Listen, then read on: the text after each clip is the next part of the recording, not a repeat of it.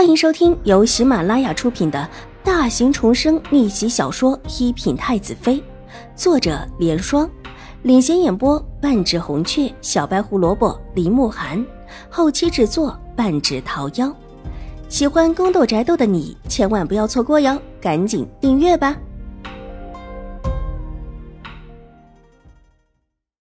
第六百三十八集。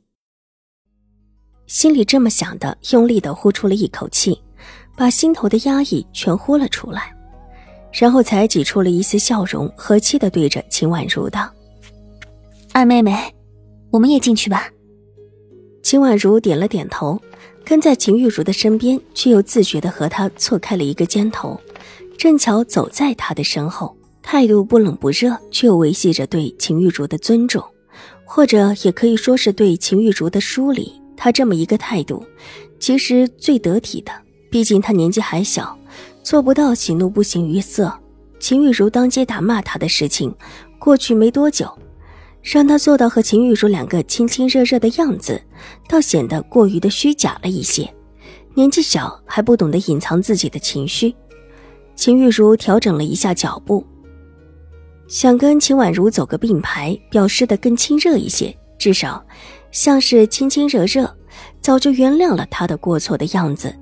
他和秦婉如不同，秦婉如占了年纪小的优势，但他不行。如果他不能和秦婉如亲热一些，必然有许多的闲话要说。无奈他脚步一缓，秦婉如的脚步也缓了下来，依旧站在他的身后。二妹妹，你上来一些，我们一起走。秦玉茹满脸笑容的回过头，大姐先请吧。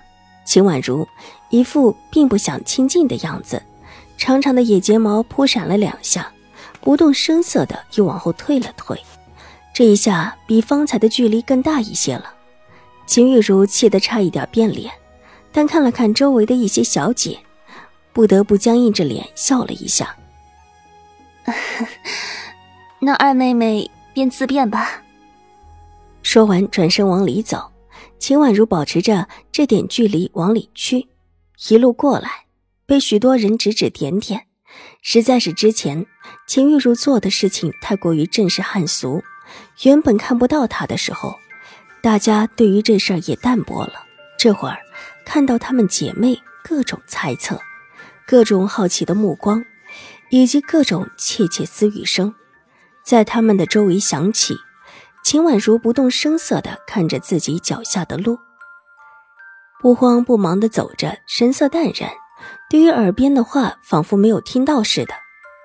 这里面也不乏各种对他恶意的猜测，有说他是故意惹得秦玉茹动手，还有说原本姐妹在府里不和，大打小打时常有，这才有了当街失控一事。秦婉如只假装听不到。反正这几位小姐也不好意思说的大声，而且这毕竟是在少数，大多数的人都是针对的秦玉茹。秦玉茹是越听越气，特别是听到几位小姐在边上议论到她和狄言之间的亲事，还有一些关于她的流言，脸色扭曲的几乎控制不住，差一点转过身去，直接就和人对上。梅雪一看不好。急忙低低的叫了一声：“小姐。”秦玉茹深深的吸了一口气，努力让自己平和下来，脚下不由得加快，只恨不得离这些人远远的。她现在还什么都不能说，身份不够，身份不足以压住。待得她将来成为新国公府太夫人的孙女，成为瑞安大长公主的外孙女之后，看那些人。还敢看清他，还敢议论他，他要让他们把今天所议论的话都给吞回去。秦玉茹加快了步伐，秦婉如的脚下也加快了几分，跟他依旧保持着不远不近的距离。陈王和周王来了。陈王愕然的问道：“他已经重新的换过衣裳，一个华丽的锦袍。”头上玉冠高起，整个人看起来多了几分风雅。此时正站在园子里的一处亭子里。亭子在假山处，是陈王府较高的建筑，站在这里，几乎把整个园子尽收眼底。这也是今天成王的位置。所谓的选妃，总得要选，就算是走过场，也得走一次。但成王纵然尊贵，也不能让这些世家小姐一个个的到他面前走一遍。于是，就到了这一处亭子里。如真有看上的，去问了来就是了。亭子里放置着一壶茶，并没有其他人。袅袅青烟或者檀香的味道，极其叫人宁心。亭子在假山上，背后挨着一处楼阁的阳台，还可以直接从亭子上楼阁处，再从楼阁处下来，极是方便。是的，王爷说是有太后娘娘的旨意。请他们进来吧。既是太后娘娘有旨道，陈王也不敢轻慢，低缓道：“但这个时候，太后娘娘有何事？”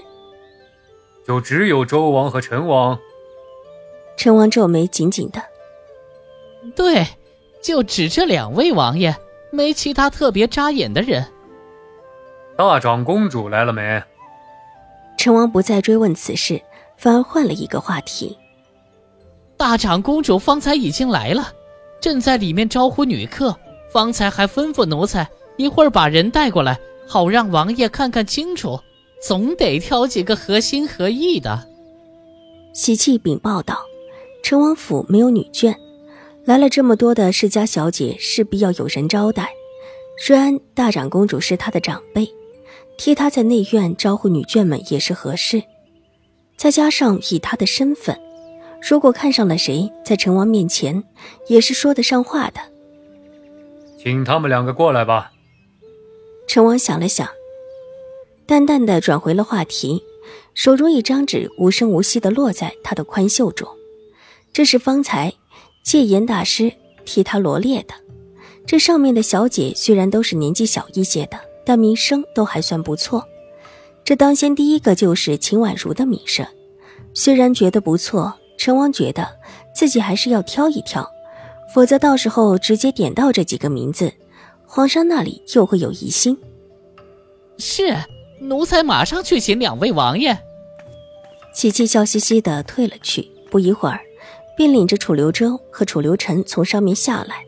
楚留周是大步流星的上前走过来的，楚留臣则是有几个人抬着轮椅过来的。